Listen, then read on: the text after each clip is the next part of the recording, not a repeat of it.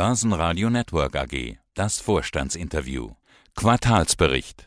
Guten Tag, mein Name ist Thomas Erath. Ich bin CFO der Zumtobi-Gruppe und wir haben heute unsere Quartalszahlen, unsere neuen Monatsergebnisse veröffentlicht und sind mit der Entwicklung in den ersten neun Monaten sehr zufrieden.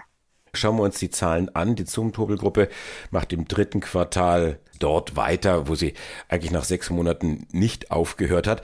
Umsatz plus 11,5 Prozent. Wir sind jetzt ja. bei 846. Operatives Ergebnis über 52 Millionen liegt deutlich über dem Vorjahreswert, fast eine Verdopplung. Die Verdopplung dann beim Periodenergebnis 32,7 Millionen gegenüber dem Vorjahr, da waren es knapp 15 Millionen. Lightning und Komponenten, die beiden Segmente haben sich unterschiedlich stark entwickelt, unterschiedlich stark gesteigert auf der Umsatzseite, aber jetzt in Summe betrachtet.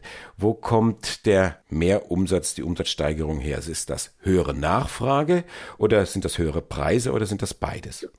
Also das ist eine Mischung. Man muss natürlich beachten, letztes Jahr, bedingt durch Covid, sind die Umsätze hinuntergegangen. Dadurch gibt es einen Rückstaueffekt und dieser Rückstaueffekt wird jetzt teilweise wieder aufgelöst. Selbstverständlich haben wir auch unsere Preise erhöhen müssen. Wir sind mit massiven Verdauerungen von Rohstoffen konfrontiert. Auch die Transportkosten sind explodiert, insbesondere wenn man sich die Frachten aus Fernost anschaut. Für einen Standardcontainer hat man einmal 2200 Dollar bezahlt, inzwischen zahlt man 15.000, 16.000 Dollar.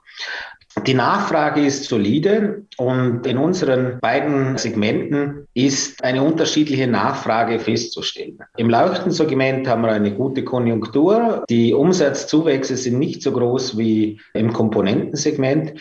Das Komponentensegment ist stark geprägt dadurch, dass die Produkte nicht verfügbar sind. Also sowohl wir als auch unsere Konkurrenz muss die Kunden kontingentieren und daher bestellen die Kunden unserer Ansicht nach mehr, als sie brauchen, damit sie zumindest einen Großteil ihres tatsächlichen Bedarfs bekommen. Sie haben die Kostenseite angesprochen. Ich finde bei Ihnen Vertriebskosten, Verwaltungskosten, die stiegen in den ersten drei Quartalen an um 18,5 Millionen auf 232 Millionen. Im Vorjahr waren es 213 ja. Millionen. Erstmal, ich muss ganz ehrlich sagen, Gratulation an dieser Stelle, dass Sie die Kosten in Ihrem Bericht wirklich mit einem Minuszeichen versehen. Also das wirkt sehr offen, sehr anschaulich.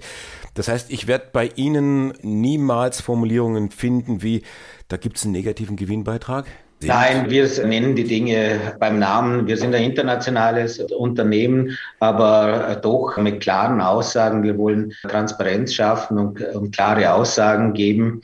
An dem werden wir auch gemessen. Es hat ja keinen Wert, um den heißen Brei herumzureden, sondern man muss die Dinge so nennen, wie sie sind. Und auf der Kostenseite, da schlagen dann vor allem gestiegene Personalkosten äh, zu Buche. Sagen Sie, Kurzarbeit ist ausgelaufen. In, in Summe habe ich, was das Thema Personalanzahl angeht, einen leichten Rückgang gesehen. Zollabgaben im Zusammenhang mit dem Brexit. Das finde ich insofern interessant, weil ich habe das noch bei keinem anderen Unternehmen gesehen, dass diese Kosten extra und explizit ausgewiesen worden sind. Was kostet so ein Brexit? Also mit dem Brexit ist UK nicht mehr Teil der Europäischen Union und es fallen Zollabgaben zwischen beiden Wirtschaftsräumen an. Und das sind Kosten, die wir zu tragen haben. Das sind mehrere Millionen Euro da wir sehr stark im englischen Markt vertreten sind mit beiden Segmenten. Wir haben eine große Fabrik in England, also einen starken Vertrieb und wir sind da am Markt im Leuchtensegment wahrscheinlich die Nummer drei oder vier in England. Das heißt, wenn Sie Boris Johnson treffen würden zu einem gemeinsamen Tee, was würden Sie ihm am liebsten sagen? War das wirklich notwendig? Was it really necessary to do that? Ja, ja. Ich denke gerade jetzt, wenn man sich auch die tagespolitischen und geopolitischen Dinge anschaut, ist es wirklich für Europa sehr schade, dass UK die Europäische Union verlassen hat. Free Cashflow, der sinkt relativ deutlich. Da waren es zuletzt 60 Millionen, jetzt nur noch eine Million.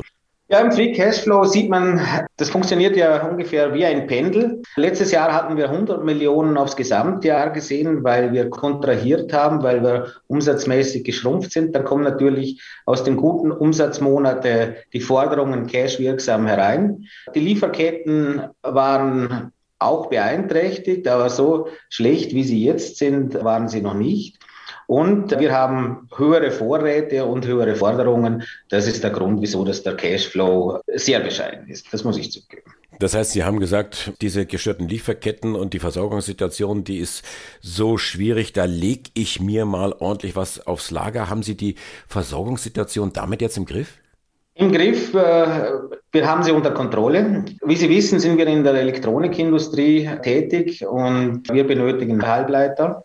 Fehlt Ihnen ein Bauteil an einem Produkt, können Sie das Produkt nicht fertig bauen. Das ist bei den Automobil-OEMs genau dasselbe. Auch die haben dasselbe Problem. Ein Bauteil fehlt Ihnen, Sie können das Auto nicht fertig bauen. Deshalb haben wir höhere Lagerstände und die auch bewusst in Kauf genommen, damit wir unsere Umsätze so gut wie möglich abarbeiten können. Wie gesagt, im Komponentensegment sind sogar unsere Kunden auf Allokation.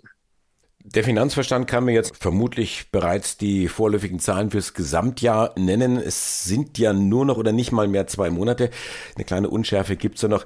Ich formuliere es aber anders. Wie läuft denn das vierte Quartal?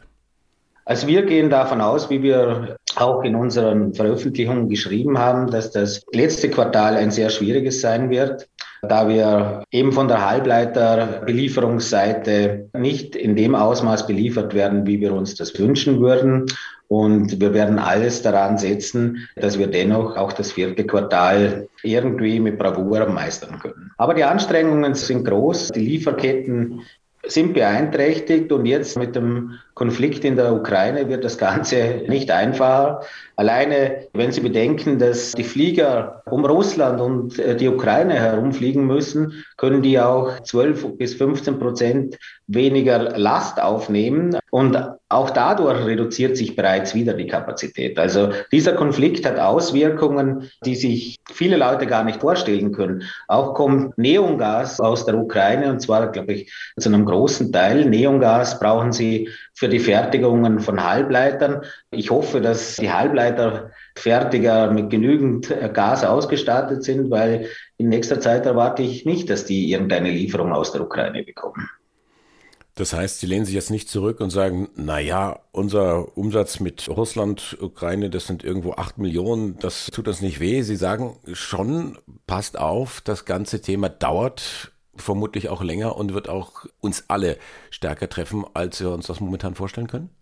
Das glaube ich schon. Das wird viele Firmen treffen, und zwar in einem Ausmaß, wo sich die Leute kaum vorstellen können. Durch die Energiepreise, wenn sie die nicht an die Kunden weitergeben können, weil sie langfristige Kontrakte haben, werden diese Firmen in, in Schwierigkeiten kommen. Die Inflation wird noch höher werden. Die, das Kaufverhalten der Konsumenten wird sinken. Ganz einfach, weil die Leute gar nicht mehr das Geld dazu haben, sich den Konsum zu leisten, sondern weil sie einen erheblichen Teil zusätzlich äh, für Energie und für ihre Autos ausgeben müssen. Ich sage Dankeschön, Thomas Erhard, der Finanzvorstand von Zumtobel. Danke für dieses Interview. Alles Gute. Ich danke Ihnen. Schönen Tag noch und alles Gute. Börsenradio Network AG.